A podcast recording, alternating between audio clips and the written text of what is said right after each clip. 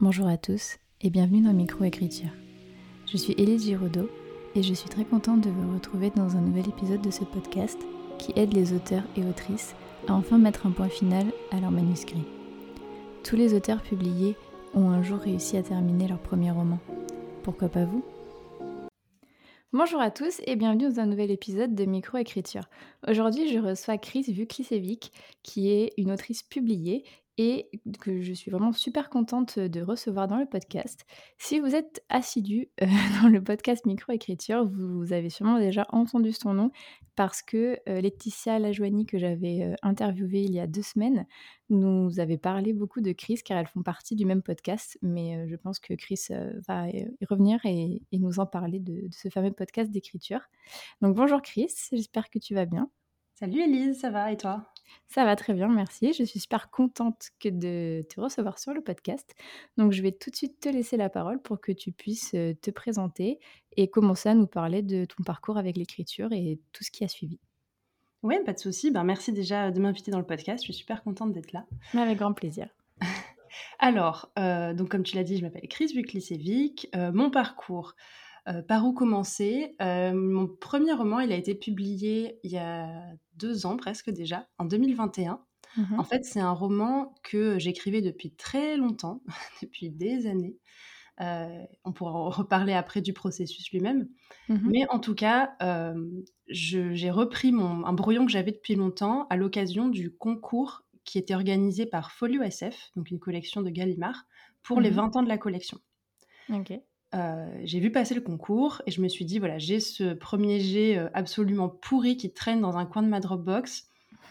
Euh, viens, je le reprends juste pour me dire, allez, je finis un roman. Parce que oui, c'était le premier roman que je finissais. Enfin, je n'avais jamais fini vraiment de roman à ce stade. Ok. Donc, j'ai repris le premier jet, je l'ai exhumé, je l'ai relu mmh. et je me suis dit, ça va, il est pas si pire. Enfin, il y, y, a quand même à peu près un bon tiers à jeter et le reste à retravailler entièrement, mais la matière de base est pas trop trop dégueu. Donc euh, voilà, je m'y suis mise. La chance entre guillemets que j'ai eue, c'est qu'à ce moment-là, on a été confinés. Mmh. Et donc, euh, j'ai eu plein de temps pour, euh, pour vraiment faire ça à fond. Et, mmh. et voilà, je l'ai envoyé le dernier jour du, de la deadline du concours. quoi. Mmh j'ai même la, petite vidéo, euh, si vous allez sur mon compte Instagram et vous descendez loin, loin, loin, je postais la petite vidéo, mon mari me filme en train de cliquer sur envoyer. et, euh, et voilà, et j'ai attendu, j'ai attendu, enfin j'ai attendu, j'ai attendu sans trop attendre parce que c'était quand même folio SF et que je me disais, il y a très très peu de chances que je remporte le concours. J'étais surtout hyper heureuse et soulagée d'avoir réussi à terminer ce mmh. roman. Euh, euh, et, voilà, j'ai fêté ça. Vraiment, le, côté accomplissement, quoi. C'était plutôt ça qui m'intéressait. Mmh euh, et puis, le, sur la page du concours, il y avait écrit que le gagnant ou la gagnante serait contacté courant juillet. Et qu'ensuite, il serait annoncé en septembre publiquement. Donc voilà, je, je, regardais un peu ma boîte mail, mais je faisais pas du tout une obsession là-dessus. Et je me rappelle très bien, le 31 juillet à minuit, par contre, je me suis dit, ok, juillet, c'est terminé. Du coup, j'ai pas remporté le concours et j'ai commencé en août à faire une liste en fait de maisons d'édition auxquelles je voulais envoyer mon, roman. Mmh et j'allais le faire quand, en septembre, j'ai reçu un appel et je ne réponds jamais à mon téléphone. Il faut savoir que j'ai horreur vraiment du téléphone, c'est une phobie. je ne réponds jamais au numéro inconnu. Et là, je ne sais pas pourquoi j'ai décroché. Et euh, à l'autre bout du fil, c'était l'éditeur, le directeur éditorial de Folio SF qui me disait que mon roman avait remporté le concours. Donc tu peux imaginer le choc parce que pour moi c'était fini, mais alors depuis longtemps, quoi. J'étais complètement passée à autre chose.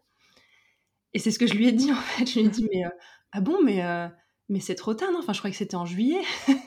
ah ouais. Et du coup il t'a dit quoi? La première chose qu'il m'a dit mais ah bah on peut toujours revenir sur la décision. Hein, on a d'autres. non non non non non. donc euh, donc voilà j'étais mais complètement sous le choc. Et, voilà, six mois, à peu près six mois après, du coup, mon premier roman est paru, donc directement en poche. C'était ça qui est un petit peu particulier pour ce roman, puisque d'habitude, euh, tu, le sais sans doute, mais d'abord les livres paraissent en grand format, et ensuite, une fois qu'ils ont un peu fait leur vie en grand format, ils sont rachetés pour des droits en poche, mmh et euh, ils paraissent dans ce format-là. Là, voilà, c'est un peu particulier, c'est un inédit, en poche directement. Mais euh, je trouve ça cool en soi parce que du coup, il coûte 8,10 euros, je crois, 8,40 euros, un truc comme ça. Mmh et c'est hyper abordable, ce qui fait que, bah, déjà plein de gens de ma famille ont pu, l'acheter, l'offrir autour d'eux, et puis quand on connaît pas du tout une autrice, bah, c'est plus facile de se dire: «Allez, je dépense 8 euros pour, tenter le coup». Voilà, pour une première démarche, une première découverte, d'une autrice inconnue, je trouvais ça, vraiment chouette d'être en poche. Ouais, c'est c'est vraiment cool, c'est vrai. Mmh et, et du coup, ce que j'ai pas dit, puisque j'ai oublié, c'est qu'entre temps, donc j'ai envoyé le roman au concours, c'était je crois le 6 mai 2020. Et j'avais déjà une autre idée en fait en tête de roman. Mmh et donc j'ai tout de suite derrière, en mai, en juin, commencé à écrire le premier jet d'un deuxième roman. En me disant, au moins justement, je pense plus au premier, c'est bon, celui-là, il est terminé, je passe à autre chose. Et, mmh et donc une fois que j'ai été publiée chez Folio SF, ça s'est très bien passé avec mon éditeur, on s'est super bien entendu. Et il m'a dit, ben écoute, si jamais tu as autre chose, n'hésite pas à me l'envoyer. Mmh et, voilà, donc j'ai mis un peu plus de temps quand même à finir ce deuxième roman. Pareil, on pourra revenir dessus si tu as des questions. et en fait, mon, éditeur, il est donc directeur de Folio SF, mais aussi d'une maison grand format euh, qui s'appelle euh, donc De Noël dans la collection Lune d'encre. Lui, il est directeur de cette collection. Mhm. Donc les éditions de Noël font partie du groupe Gallimard, comme Folio SF. Et au sein de De Noël, de la maison, il y a cette collection Lune d'encre qui est dédiée aux littératures de l'imaginaire. Et lui, voilà, il est sur les deux à la fois, sur De Noël Lune d'encre et Folio SF. C'est ce qui explique que du coup, euh, mon deuxième roman va paraître chez Lune d'encre, dans une autre maison d'édition, mais en fait, j'ai le même éditeur derrière. D'accord, voilà la réponse à ma question. voilà, le mystère est résolu. OK, d'accord. Bah, écoute, c'est super en tout cas, félicitations. Bah, Vraiment, c'est un super beau parcours et du coup, en ce moment, donc tu es sur un autre roman, c'est ça? Oui, ben voilà, je suis sur le troisième puisque donc le deuxième va paraître, en mai. Il s'appelle «Du thé pour les fantômes». je l'ai rendu il y a déjà, un petit moment. Je ne sais mmh plus exactement, mais je crois que je l'ai rendu, c'était peut-être en mai de l'année dernière. Enfin voilà, en gros, c'était un an entre le moment où j'ai rendu le manuscrit et au moment où il va vraiment paraître. Mmh et donc, bah, entre-temps, j'ai eu le temps de me mettre sur un troisième projet. Euh, et, euh, et, du coup, j'avais envie d'écrire quelque chose de complètement différent. En fait, mon deuxième roman, il, est, euh, il fait partie des littératures de l'imaginaire, mais il est à cheval sur la littérature générale. En fait, c'est du réalisme magique. Je ne sais pas si c'est un genre qui te parle. Euh, non, je savais pas. alors, par contre, moi et les genres, tu sais, euh, je suis un peu paumée. le monde de l'imaginaire, ça jusque-là, ça va. Fantasy, fantastique, ça va. Après, c'est du coup, bah, tu peux nous expliquer un peu, euh, ce que c'est? Ouais, alors mon premier roman, c'était vraiment de la fantaisie, pure et dure, même si certains l'ont catégorisé en post-apo, mais bon, soit. pour moi, je le je le voyais vraiment comme de la fantaisie à la Game of Thrones, si tu veux. OK, d'accord. Et le deuxième, c'est pas du tout le cas. Donc le réalisme magique, c'est un genre euh, qui est né euh, globalement en, Amérique du Sud au XXe siècle.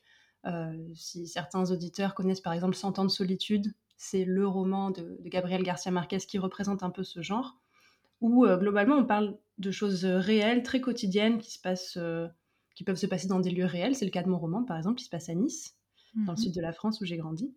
Et le surnaturel va être intégré là-dedans, mais de manière très normale très trivial. C'est pas le merveilleux où les personnages vont être complètement ébahis de voir du surnaturel. C'est pas le fantastique où ils vont se demander mais est-ce que c'est vrai ou pas? Euh, c'est pas la, c'est pas non plus de la fantasy un peu à la Harry Potter ou à la Game of Thrones. C'est encore autre chose. C'est euh, par exemple, euh, je pense à Le cœur cousu, qui est un roman de Carole Martinez, qui est du réalisme magique français et eh ben euh, la fille elle accouche d'un bébé couvert de plumes. Bon ben voilà et elle aurait accouché d'un bébé roux ou d'un bébé euh, de notre couleur ça, aurait fait le même effet quoi. D'accord ok je vois. Hmm. donc là voilà on est sur du réalisme magique. Mon éditeur il dit que c'est plutôt du conte fantastique mais bon après euh, c'est assez pour eux. Mais hmm. bref je sais plus pourquoi je te disais tout ça que c'était un roman particulier puisqu'il était à cheval sur les deux genres littérature générale et imaginaire et je sais plus pourquoi je te disais ça euh, tu me disais que tu avais envie de partir sur autre chose. C'est ça, tout à fait. projet. Donc voilà, tout ça pour dire que c'est un roman aussi que j'ai voulu assez, assez littéraire, enfin assez travaillé dans la langue, etc., avec des passages en vers, avec voilà beaucoup d'images, une langue assez poétique, etc. Donc j'ai mmh beaucoup travaillé sur la forme et, aussi quand même sur l'intrigue. C'est une histoire qui est plutôt cool, je pense. Mais pour le troisième projet, je voulais partir complètement ailleurs. Le premier, j'ai mis dix ans à l'écrire. Le deuxième, je me suis beaucoup penchée sur la forme. Je me suis dit, allez, le troisième, je veux un truc, j'irais pas dire facile, mais au plus je, m'éclate et je me, je me mets pas trop de contraintes et tout. Mmh et euh, j'étais dans ma période à fond Bridgerton. Mmh. Et je me suis dit, sais quoi, je vais écrire une romance. Et voilà, et donc je suis en train d'écrire une romance. Euh, méga cliché, trop bien, Enemies to Lovers, comme la saison 2 de Bridgerton, et, j'adore, je m'éclate. Aujourd'hui, là, cet après-midi, j'ai écrit euh, la scène de la révélation, où je sais que les lecteurs vont être « Ah Mais non !» Voilà, drôle à écrire. Ok, bah c'est super, bah, en tout cas, euh, tous tes romans donnent envie. Et du coup, là, le troisième, donc tu l'écris en anglais alors, c'est ça ou pas ou pas? Ou, tu l'écris en français et tu le traduis aussi en même temps ou Alors, c'est l'inverse, du coup. Je oui, effectivement, je l'écris en anglais, mais comme il faudra que je l'envoie à mon éditeur en français, il faudra d'ailleurs que je le traduise en français. En fait, comme j'habite en Irlande en ce moment, mmh. pour une année, euh, ben, je m'étais euh, je m'étais dit ça que j'aimerais bien écrire un, un, livre en anglais pour me lancer ce défi parce que bah, c'est l'occasion quoi je suis ici en immersion dans la langue et tout mmh. et donc euh, donc voilà quitte à faire un truc simple et facile autant se rajouter une difficulté tu vois et donc j'ai écrit en anglais et le problème c'est que je dois le rendre fin mars pour, à mon éditeur on est mi-février je n'ai toujours pas fini le premier jet en anglais et il faut derrière encore que je retravaille bien sûr mon premier jet et que je le traduise en français D'accord. Oui, t'aimes bien les challenges quand même, hein. Ouais, je pars sur un truc simple, mais en fait, euh, pas trop finalement. Exactement. Bon, le challenge, il s'est un peu imposé à moi dans la mesure où j'avais déjà commencé à gribouiller mon truc et et mon éditeur est venu vers moi avec un projet dont je peux pas trop parler pour l'instant. Mais en gros, il avait besoin du roman pour fin mars. Donc ça m'a le challenge est venu à moi, on va dire. OK, d'accord, OK. D'accord. OK, donc ça, c'était, euh, ton actualité un petit peu. Et donc si on peut revenir, effectivement sur, tout le parcours d'écriture, donc tu nous as dit que le premier, ton premier roman, tu as mis 10 ans à l'écrire mmh et donc Laetitia m'avait donc balancé, le petit apparemment tout à l'heure tu as parlé de traumatisme, de donc avec le le livre donc elle m'avait conseillé d'acheter, que j'ai d'ailleurs acheté, «L'anatomie du scénario» de John Truby. Donc est-ce que tu pourrais nous parler de ce rapport que tu as avec ce livre et ce qui s'est passé pour, ton premier roman? Ouais, carrément. Ah non, j'ai une relation amour-haine avec, euh, l'anatomie du scénario. j'ai cru comprendre du coup. Ouais, mais plutôt amour quand même, t'inquiète pas. Euh, tu n'as pas fait un achat, pour rien? Non, non, j'en suis contente, mais je voulais bien que tu nous racontes la petite, euh, petite histoire. Alors, en fait, 10 ans, bon, je dis ça à la louche parce qu'en gros, j'avais 28 ans, je crois, quand il a été publié ce livre et c'est autour de 18 ans, 19 ans que j'ai eu la première, toute première idée. Mmh euh, mais entre la toute première idée et la version définitive du roman, autant te dire qu'il reste vraiment pas grand-chose de similaire. Mmh. À la base, j'étais partie sur un truc euh, un peu ouais à la Harry Potter, un peu jeunesse, hyper coloré et tout. Euh, si vous allez voir mon livre, c'est pas du tout le cas, c'est hyper dark. parce que j'ai grandi entre temps, mes influences ont aussi changé. Mmh. Mais en fait, ce qui s'est passé, c'est que j'étais pas du tout sûre de moi. C'était le premier roman vraiment que je commençais de manière sérieuse. Euh, et je passais mon temps à réécrire mes 20 ou 30 premières pages. Quoi. Parce que j'avais pas de plan, euh, que je savais absolument pas où j'allais et que du coup c'est hyper paralysant je trouve parce que tu chaque phrase que j'écrivais était comme un embranchement euh, qui pouvait m'amener sur n'importe quelle route, tu vois. Mmh, mmh, c'était à chaque phrase un carrefour d'une infinité de possibilités et je savais pas laquelle choisir, c'était hyper intimidant. Euh, et, donc voilà, pour me donner l'illusion d'avancer ou de travailler dessus, bah, je, retravaillais sans cesse mes premiers chapitres, mmh qui en étaient devenus d'ailleurs un peu très lisses quoi, au bout d'un moment, tu vois, très plat. Mmh euh, et, au bout de plusieurs années, je me suis dit, allez, cette fois, c'est bon, il faut que tu avances, il faut que tu, que tu finisses un jour un truc, quoi. Et euh, j'ai vu passer, je sais même plus comment, ce livre, justement, L'anatomie du scénario. Et je me suis dit, ok, là-dedans, il y a une méthode de A à Z, prouvée, qui fonctionne, validée pour écrire une histoire.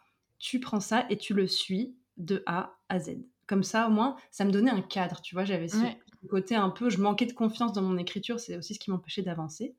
Mmh. Et avec mon syndrome de la bonne élève, je me suis dit, ok, si je suis la méthode, ça ne peut pas aller de travers. Mmh. Grosse erreur.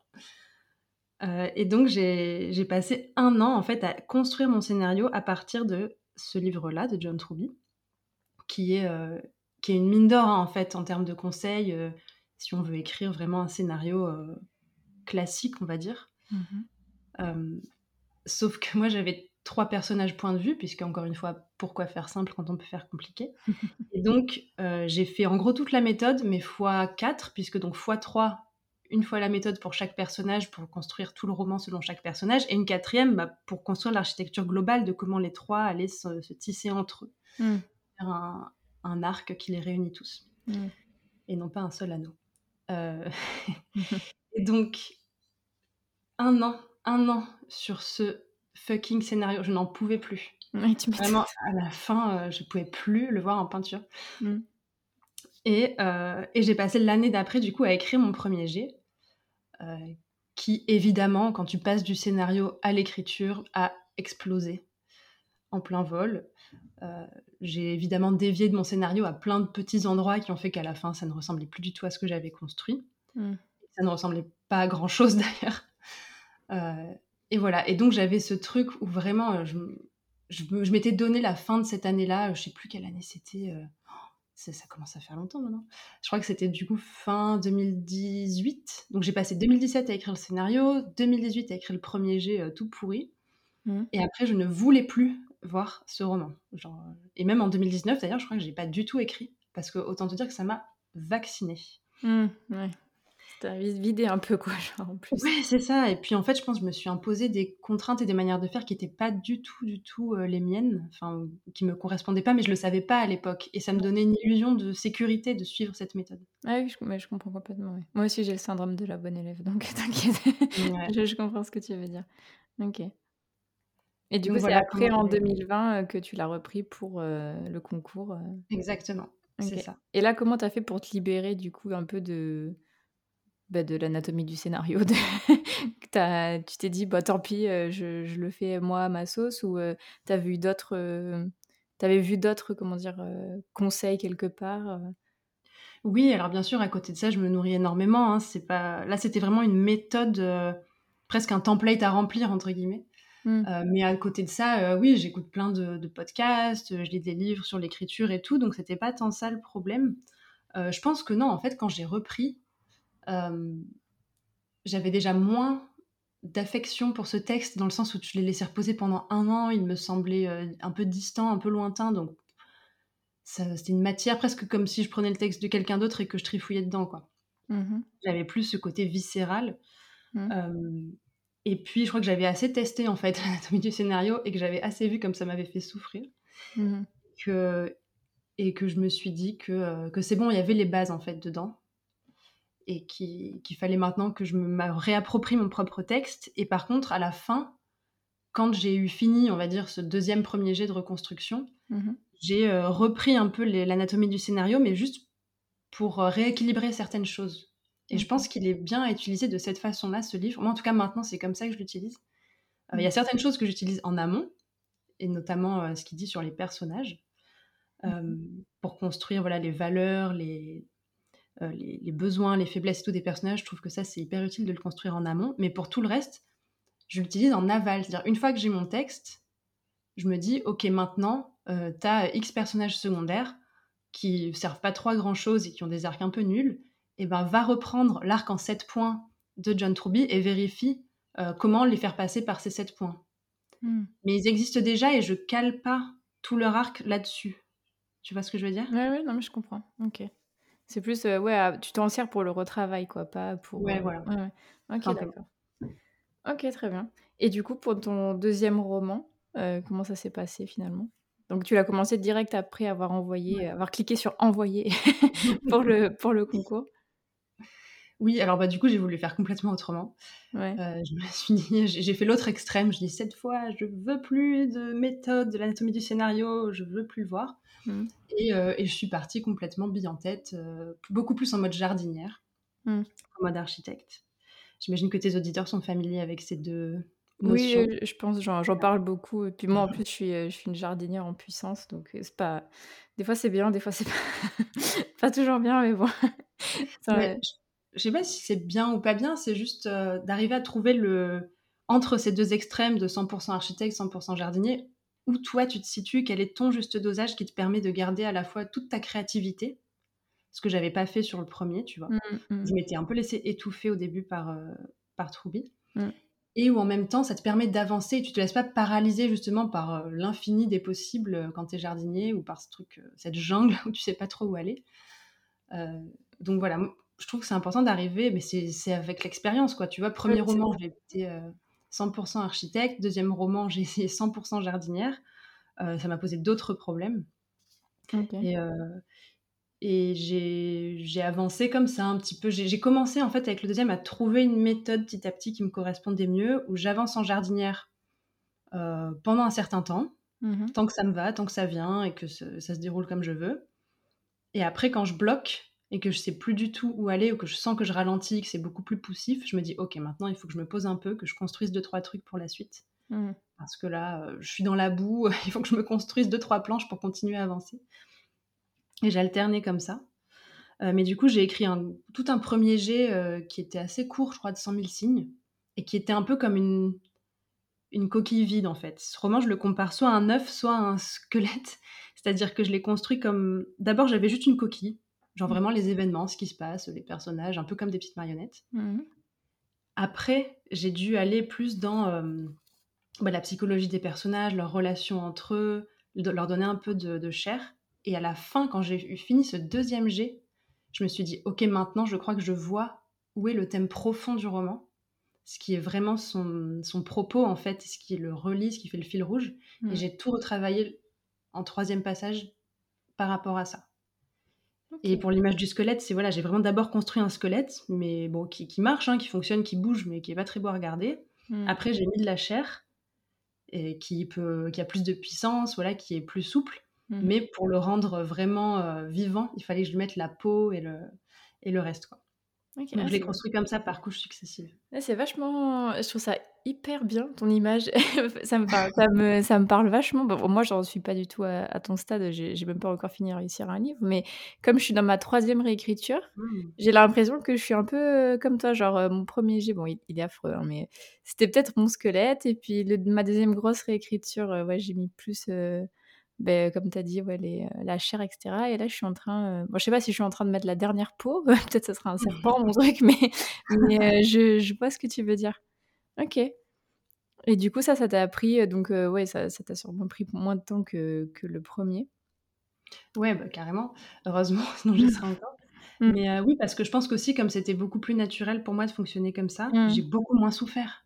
Vraiment. Je l'ai écrit beaucoup plus de manière apaisée. Alors, c'était quand même difficile, hein. Il n'y a pas il y a mmh. toujours ces moments où tu galères, où tu, je regardais mes post-it, où je savais pas ce que où aller, où je me disais mais je comprends, enfin de quoi il parle en fait ce roman, il se passe des trucs, j'ai des scènes qui ont pas trop de rapport entre elles, comment je les relis? Mmh. Et ce qui était hyper hyper fort, c'est que j'ai eu l'impression de découvrir quand même ce roman au fur et à mesure que je l'écrivais et de me dire mais attends mais en fait regarde cette symbolique-là, tu la retrouves à tel, tel, tel endroit. Ça veut dire qu'en fait, c'est ce personnage qui relie tel truc. Comme si euh, mon inconscient avait mis des choses dans ses premiers jets hmm. et qu'ensuite j'ai conscientisé mmh. j'ai pu retravailler avec.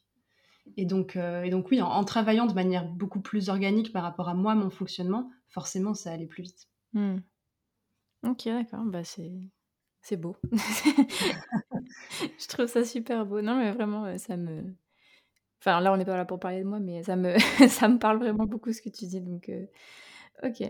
Et euh, du coup, je voulais aussi savoir, donc par rapport à ton troisième roman, est-ce que euh, le fait donc de, enfin, c'est vraiment une question en toute naïveté, est-ce que le fait d'écrire dans une autre langue, ça change un peu le processus d'écriture ou en fait c'est c'est vraiment la même, enfin c'est la même chose en fait, tu as fonctionné pareil? non, c'est très intéressant comme question parce que je me suis rendu compte aujourd'hui Mmh. que ça changeait vraiment mon processus d'écriture, puisque ah aujourd'hui, là, on est euh, le 16 février, on enregistre, mmh donc il me reste un mois et demi pour le terminer, terminer. Et je me suis dit, ok, t'écris quand même plus vite en français, euh, tes 10% restants à écrire, écris-les en français. Donc aujourd'hui, j'ai switché en français. J'ai vu la différence dans la manière d'écrire. Euh, en fait, là où ça change pas grand-chose, c'est que pour la structuration, j'ai encore testé une troisième méthode je me suis dit, euh, comme je te disais, je vais vraiment poser mes bases, poser mes personnages, leurs faiblesses, leurs besoins, leurs valeurs, etc., leurs conflits, mmh euh, pour avoir cette base-là solide, un peu d'univers, savoir où on va, et en gros, les deux, trois grosses étapes du roman que je veux. Mmh euh, et voilà, et je suis partie. Donc j'étais architecte, on va dire, avec trois, quatre piliers, mais, mais le reste, c'est du jardinage. Ok. et c'est hyper agréable. Je crois que j'ai là vraiment trouvé un truc qui me convient bien. Mmh dans l'avancement. et j'écris aussi beaucoup plus vite en fait en anglais, contrairement à ce que j'ai dit juste avant.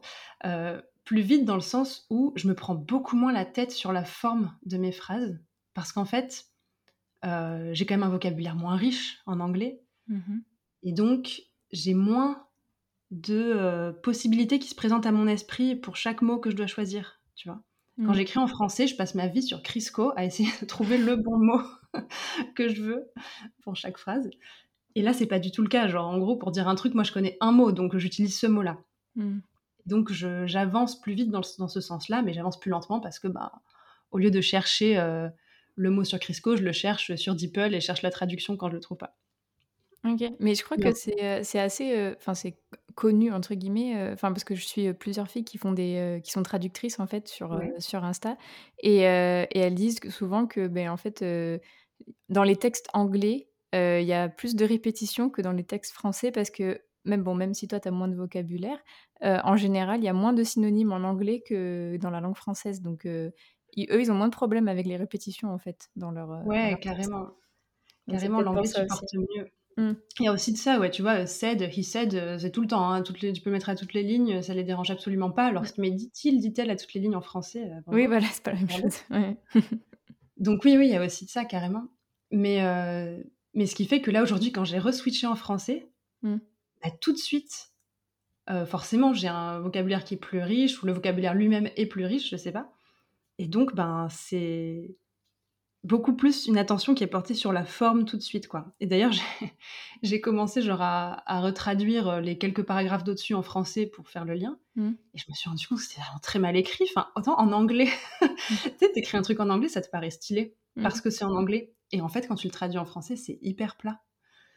Et euh, donc voilà, je pense que quand je vais traduire ça, il va falloir que, que je redonne un petit peu de couleur à cette langue en français. Sinon, ça va être vraiment trop nul. Mais ouais, ça, change le processus dans ce sens-là. Ouais, là où se porte en fait ma prise de tête n'est pas le même endroit. Oui, ok, je, ok, je vois ce que tu veux dire. Ok. Et euh, du coup, ouais, donc des trois méthodes, c'est celle-ci que. Oh, je parle pour la structure du coup, et du côté euh, jardinier, architecte, c'est celle-là qui t'a le plus. Qui, qui t'a le plus plu, alors que la deuxième, par exemple, bon, la première, on a compris, là où as eu des problèmes. la première, on n'en parle plus, t'inquiète, je te prépare à vivre le traumatisme. Euh, mais euh, du coup, la deuxième, tu as dit que ça t'avait pas, euh, que ça t'avait pas donné les mêmes, les mêmes prises de tête. C'était quoi, du coup, en fait? C'était beaucoup plus. En fait, c'était aussi un roman qui était beaucoup plus intime, beaucoup plus intérieur. Donc, je pouvais pas trop m'appuyer sur des structures préexistantes euh, comme on peut le faire avec des scénarios un peu plus classiques. Mmh. Euh, donc il y a beaucoup, c'est un, roman avec pas mal de, détours, de digressions qui reviennent, de, de, récits enchâssés, etc. Donc ça rentre pas vraiment dans Troubi en fait. Mmh. Euh, donc j'ai dû trouver moi mes propres, mes propres chemins là-dedans. La mmh prise de tête était là-dessus. et là sur le troisième, c'est encore différent. C'est pas du tout le même genre de projet. Si tu veux une romance enemies to lovers, bon, euh, on sait comment ça se passe, on connaît les étapes.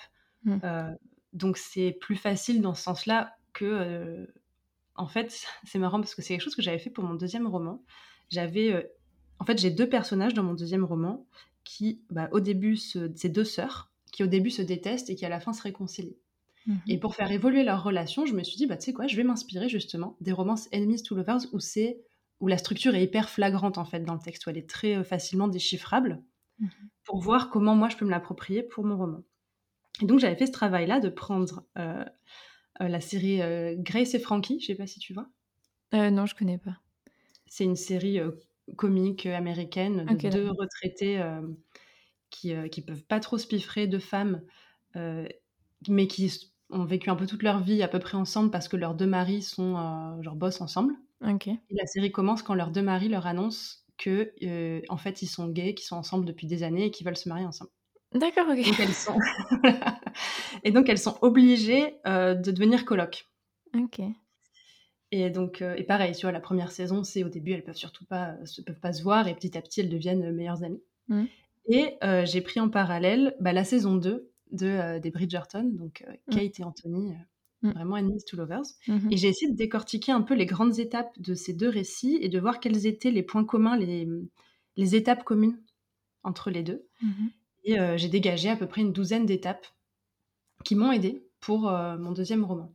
Et du coup, c'était trop bien parce que j'avais ce travail-là qui était déjà préfabriqué pour mon troisième, mmh.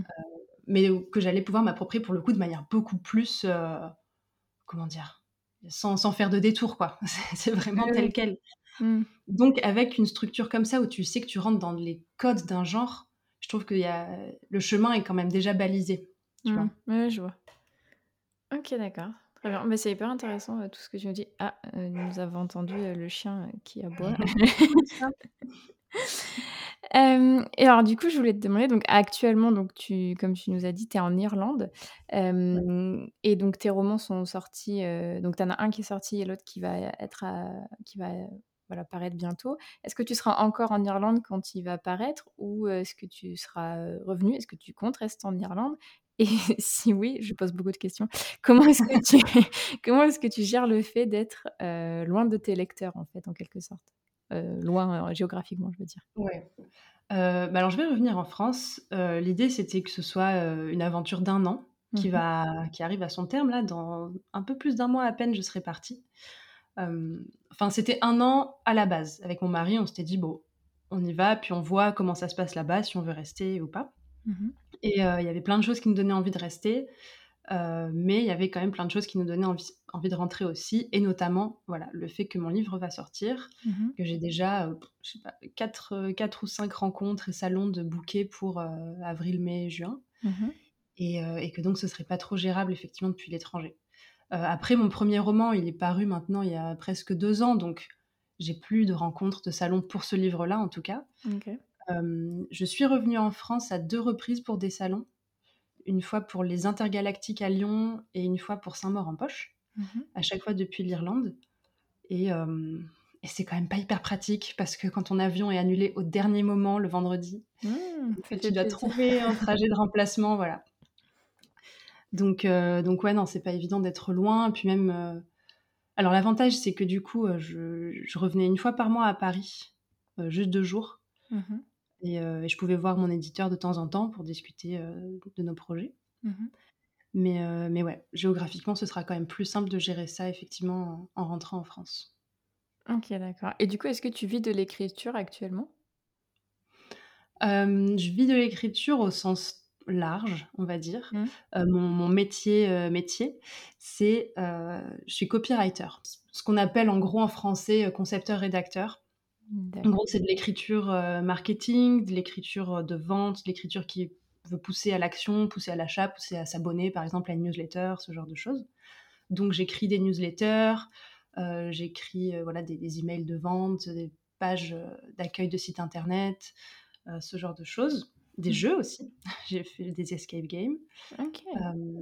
mais voilà, disons que tout ça, c'est ce qui me rémunère le plus, mais c'est pas forcément ce qui prend le plus de mon temps, puisque, notamment en ce moment, puisque j'ai un manuscrit à terminer, je passe beaucoup, beaucoup de temps sur l'écriture de fiction. Et, et voilà, les, avaloirs de livres, autant te dire que c'est pas ça qui te fait le, salaire, le salaire d'une année. Mmh. Mais mais il y a, voilà, y a d'autres choses après que tu peux vendre autour du livre je ne peux pas trop parler puisque je ne sais pas si le 5 mars les choses seront encore annoncées, mais euh, il peut y avoir un peu d'argent qui rentre par la suite quand tu vends des droits dérivés d'un livre. D'accord, ok. D'accord, ok, très bien. Ok. Et euh, du coup, je voulais aussi te demander, euh, donc en parlant, bon, je pense que les auditeurs l'auront déjà compris, mais parce que ça retranscrit, ça se transmets plutôt beaucoup dans tes paroles.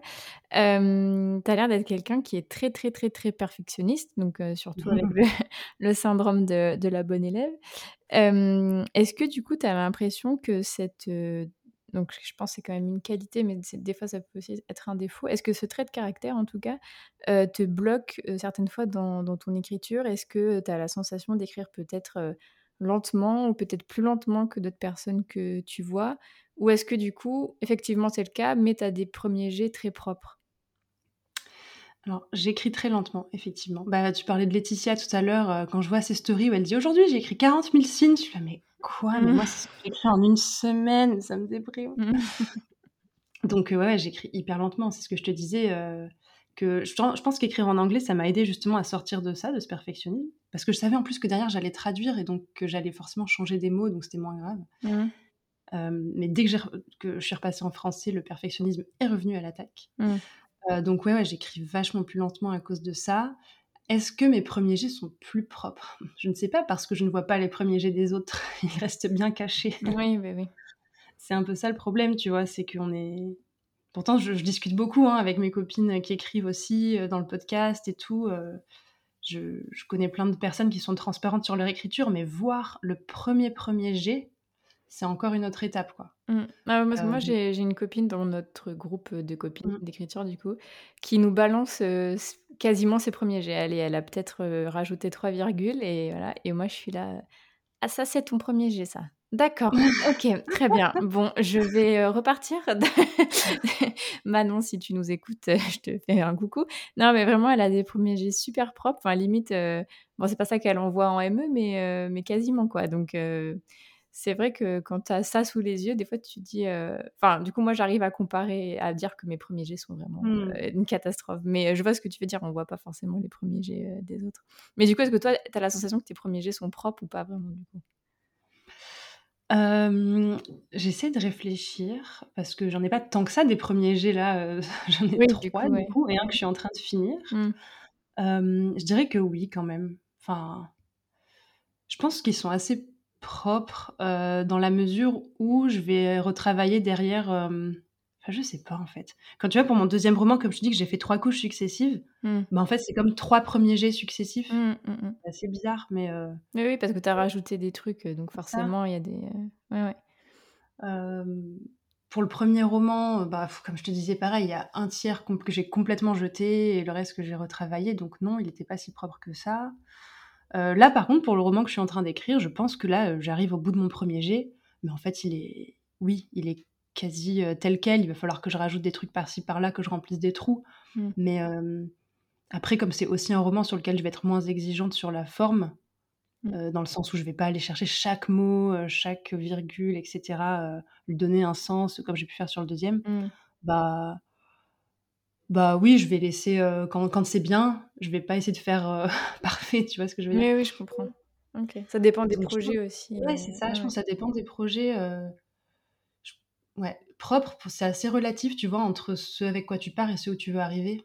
Oui, et puis aussi, c'est ton troisième. Je pense qu'à force, tu acquiers des, des techniques, on va dire, et des. Oui, des réflexes. Oui, voilà, c'est ça. Mmh. Oui, c'est vrai que je me rends compte qu'il y a des choses sur lesquelles je me prenais la tête sur le premier roman, genre. ouais, voilà, le, ouais, mais tu tes personnages secondaires, comment faire un écho du thème par les personnages secondaires qui se. Comme il dit Troubi, tu vois? Mmh. en gros, pour faire un, une, vision thématique de ton roman sans faire des leçons de morale et qui y ait un propos sans que ce soit genre euh, faites ceci c'est bien et faites pas ça c'est mal. Il faut que tous tes personnages, principaux et secondaires, rencontrent d'une manière ou d'une autre ta thématique principale euh, d'une manière différente mm. et qu'ils y répondent de manière différente. Et ça permet de faire une discussion thématique entre eux qui est organique au roman et qui euh, voilà qui fait pas leçon de morale. Et ça, je m'étais mais pris la tête dessus, mais d'une force. Alors qu'en fait, maintenant, je me dis, bon, ben, c'est une romance, ils vont tous avoir plus ou moins une histoire d'amour à différents stades, et voilà, ça suffira.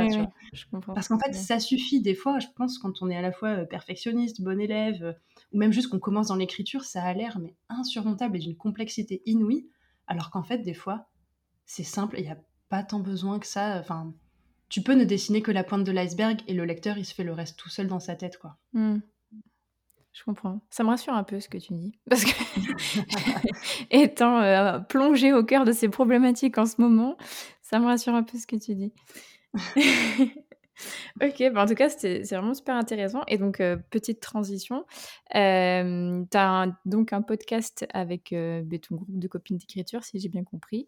Et est-ce que tu peux nous en parler un petit peu de ce podcast? Parce que pour avoir écouté plusieurs épisodes, dont un que vous avez sorti il n'y a pas longtemps sur les personnages, justement, bah, il est top. Donc, je te laisse nous en parler. Merci, ça me fait plaisir oui, alors ce podcast, il s'appelle Le Club où on discute d'écriture sans filtre. Et voilà, tout est dans le nom. en fait, j'ai voulu lancer ce podcast il y a presque un an déjà, mmh parce, que, parce que justement, je partais en Irlande et que bah déjà, je voulais garder un lien avec mon groupe de copines qui allait rester à Paris. Mmh. et on est, toutes, on est toutes dans l'écriture. En fait, avec mon groupe d'amis, on s'est rencontrés il y a longtemps, il y a neuf ans. mmh. en 2014, quand on était toutes stagiaires chez, chez Pocket, enfin chez Editis. Je ne sais pas si Laetitia t'a déjà raconté ça, puisque son épisode n'est pas encore sorti. Euh, elle m'a enfin, je pense qu'elle l'a évoqué, mais tu peux tu peux redire. OK, pas faire de redondance. C'est pas euh, donc ouais, on était toutes stagiaires, chez dans le groupe Editis et il y avait un open space dédié aux stagiaires. Euh, et donc voilà, c'est là qu'on s'est rencontrés, en fait. On est restés en contact et on est on est vraiment devenus un groupe d'amis, très soudés au fil des années. Et notamment, on a beaucoup de discussions sur nos lectures et sur l'écriture. Et ça, c'est hyper précieux pour moi. C'est c'est vraiment quelque chose que j'avais jamais connu avant en fait. Moi, je j'étais pas du tout dans un milieu avec des gens qui écrivaient. Mmh J'avais une amie, euh, Nassima, si tu nous écoutes, mmh. qui est celle d'ailleurs qui m'a fait découvrir Harry Potter, euh, qui écrit pas mais qui est une grande lectrice et avec qui je pouvais un petit peu partager ça. Mais sinon, euh, sinon j'étais assez seule de ce côté-là. Mmh et donc, quand j'ai rencontré ces filles-là, ça a été vraiment euh, une porte ouverte sur sur le fait que oui, on peut, on peut être créatif, c'est pas et on peut écrire, c'est pas quelque chose de complètement bizarre et, euh, et de pouvoir parler de cette passion en fait, tout simplement avec d'autres personnes. Et, euh, et de, de s'enrichir, de pouvoir partager nos doutes, nos questions, nos galères, euh, nos, nos, nos, textes aussi. Mmh et ben voilà, c'était, c'est vraiment trop cool. Et, et donc je me suis dit qu'il y a plein de gens qui, je pense, écrivent, mais sont dans la même situation que moi avant, quand j'étais euh, ado ou jeune adulte et que j'avais personne euh, à qui en parler, mmh et qui doivent se sentir assez seuls dans leur écriture. Et je me suis dit, ben, faudrait leur faire profiter en fait de ça, de cet effet de, groupe, de cette émulation, de ces discussions hyper enrichissantes. Mmh et, euh, et, en plus, comme je disais, voilà, je pars à l'étranger, ça me permettra, quand on enregistre une fois par mois, d'avoir au moins un lien de pouvoir se voir en visio une fois par mois et de parler de tout ça ensemble. Mmh et donc voilà, j'ai lancé le podcast, elles ont toutes été partantes. Et euh, depuis, on enregistre du coup une fois par mois. Donc le podcast, il sort euh, le premier dimanche de chaque mois mmh sur un thème comme, bah, tu l'as dit, il y a eu euh, comment construire des personnages complexes et attachants. On a parlé de comment faire publier son roman, ou en tout cas les bonnes pratiques. On a un peu expliqué le monde de l'édition, puisque du coup, ben, on s'est toutes rencontrées dans l'édition. Mm. Et aujourd'hui, il y a deux, de, deux défis. Euh, Léa qui, bosse dans, qui est éditrice de manga et Laure qui est euh, responsable marketing et commercial d'une maison d'édition. Mm-hmm. Donc, euh, donc voilà, on connaît un peu les coulisses. Qu'est-ce qu'on a fait d'autre comme thème? On a fait justement tout un... Le premier épisode, c'était sur le rapport au conseil d'écriture. Mmh euh, je crois que je l'ai appelé Faut-il vraiment écouter des podcasts d'écriture? Euh, Parce que euh, parce que des fois prendre tous les conseils, on a l'impression de moi j'étais comme ça en tout cas, je cherchais la méthode justement qui allait être enfin une illumination. Et chaque fois que j'entendais un nouveau conseil, je me disais ah oui c'est ça la vérité, mais alors est-ce que moi je le fais bien exactement comme ça? Mmh. Et en fait je me suis rendu compte petit à petit que non, il n'y avait pas une vérité et que c'est ça qui est bien dans le podcast d'ailleurs, c'est que comme on est cinq, mmh. on a toute une manière très différente d'aborder l'écriture et ben dans un épisode, tu n'as pas une méthode, tu as euh, une diversité mmh. d'approches mmh. et de manières de galérer aussi sur un point mmh. qui font que tu te sens moins seul. Quoi. Ouais, je comprends. Bah, c'est pour ça que j'interviewe plein de monde, moi. Parce que, Justement parce que moi, j'ai suis toute seule sur le podcast, mais comme je l'ai mis dans la description du podcast, euh, c'était important pour moi d'interviewer plein de personnes parce que mon expérience ne peut pas parler à tout le monde. C'est c'est obligé. Donc du coup, c'est bien d'avoir la, diversité, comme tu dis, et d'avoir plein de, gens qui peuvent. Et on peut s'identifier des fois à une personne et ou alors grappiller chez plusieurs personnes, et ça, c'est vachement cool. Ouais, c'est clair. Ok, top. Bah du coup, je te remercie beaucoup. Enfin, moi, j'ai fini mes, mes, petites questions. Je sais pas si tu as envie d'ajouter quelque chose pour les auditeurs ou une petite phrase d'encouragement, un petit conseil ce que tu veux. bah, écoutez, euh, si vous êtes en plein dans l'écriture de votre premier roman et que vous galérez à le finir, bah, force et honneur, franchement.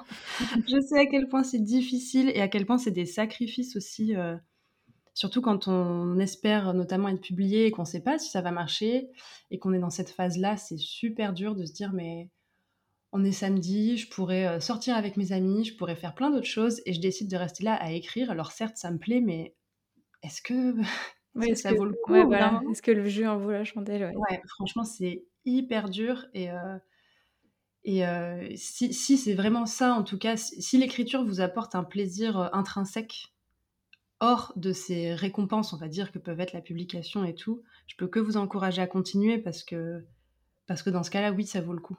Mmh. Ça vaut le coup parce que cette sensation d'accomplissement, enfin, moi, je te disais, quand j'ai envoyé mon roman, que j'ai cliqué sur envoyer le premier, mmh. Vraiment, mais c'est une sensation de soulagement. Je me suis rendu compte du poids aussi qui s'est enlevé de mes épaules et de la fierté en fait d'avoir terminé, d'avoir accompli ce truc mmh. que, que, peu de gens en fait accomplissent parce qu'il y a plein de gens qui disent ah j'aimerais trop écrire un roman, j'ai plein d'idées et tout, mais qui en fait ne s'assoient jamais pour se mettre devant leur ordi ou leur carnet et qui écrivent parce qu'au bout d'un moment il y a que ça, tu dois écrire tes lettres, tu dois taper sur ton clavier, sans mmh. ça il n'y a pas de roman qui sort. Mmh, et rien que de faire ça c'est hyper courageux. Donc, si vous êtes euh, dans cette phase-là, ben, bravo à vous, courage, continuez, écoutez le podcast d'Élise, motivez-vous, euh, trouvez, si vous le pouvez, des gens autour de vous sur Internet qui, euh, qui sont dans les mêmes étapes que vous et qui peuvent vous soutenir. Et voilà. écoutez le podcast de Chris aussi. Il est top. Ok, ben merci beaucoup, Chris. Je te... Ben oui, je te remercie d'être venu dans le podcast et de nous avoir raconté ton parcours qui était, je trouve, super inspirant. Et je vous souhaite à tous et à tous, à tous et à toutes, pardon, les auditeurs et les auditrices, une très bonne journée ou une très bonne soirée, suivant quand est-ce que vous écoutez le podcast. Merci beaucoup à tous pour votre écoute. N'hésitez pas à noter le podcast sur la plateforme sur laquelle vous l'écoutez et à y laisser un commentaire si vous le pouvez. Cela m'aide énormément au référencement et à faire connaître le podcast. Si vous voulez venir témoigner d'une expérience qui vous est arrivée en tant qu'auteur ou autrice, ou bien nous faire part d'une difficulté que vous avez réussi à surmonter pour l'écriture de votre premier jet, n'hésitez pas à m'écrire sur Instagram ou bien à l'adresse mail elise.giraudot.contact.gmail.com. À bientôt